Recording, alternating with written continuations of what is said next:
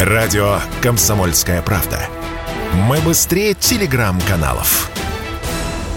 О новом способе телефонного мошенничества написали «Известия». Аферист сначала переводит потенциальной жертве на счет некую сумму, а затем звонит по телефону с просьбой вернуть, мол, ошибочный перевод. В разговоре умело манипулирует и применяет приемы так называемой социальной инженерии. Говоря по-русски, мастерски разводит. В случае отказа угрожает уголовным преследованием. Одновременно мошенник обращается в банк с аналогичной жалобой, мол, случайно перевел деньги не туда. В результате он как минимум ничего не теряет. Деньги в любом любом случае приходят назад, а при наилучшем для себя раскладе наваривается, возвращая себе двойную сумму. Схема на самом деле не такая новая, сказал радио «Комсомольская правда» эксперт по информационной безопасности и цифровым угрозам Александр Вураско. Главное для потенциальной жертвы мошенника – сразу обратиться в банк. Активно подобные истории использовались с мобильной связью, но в случае с банками, как правило, суммы э, выше. С одной стороны, схема, конечно, может сработать, но с другой, банк очень быстро отследит подобную аномальную активность и э, примет соответствующие меры. Поэтому я не думаю, что конкретно эта схема серьезно угрожает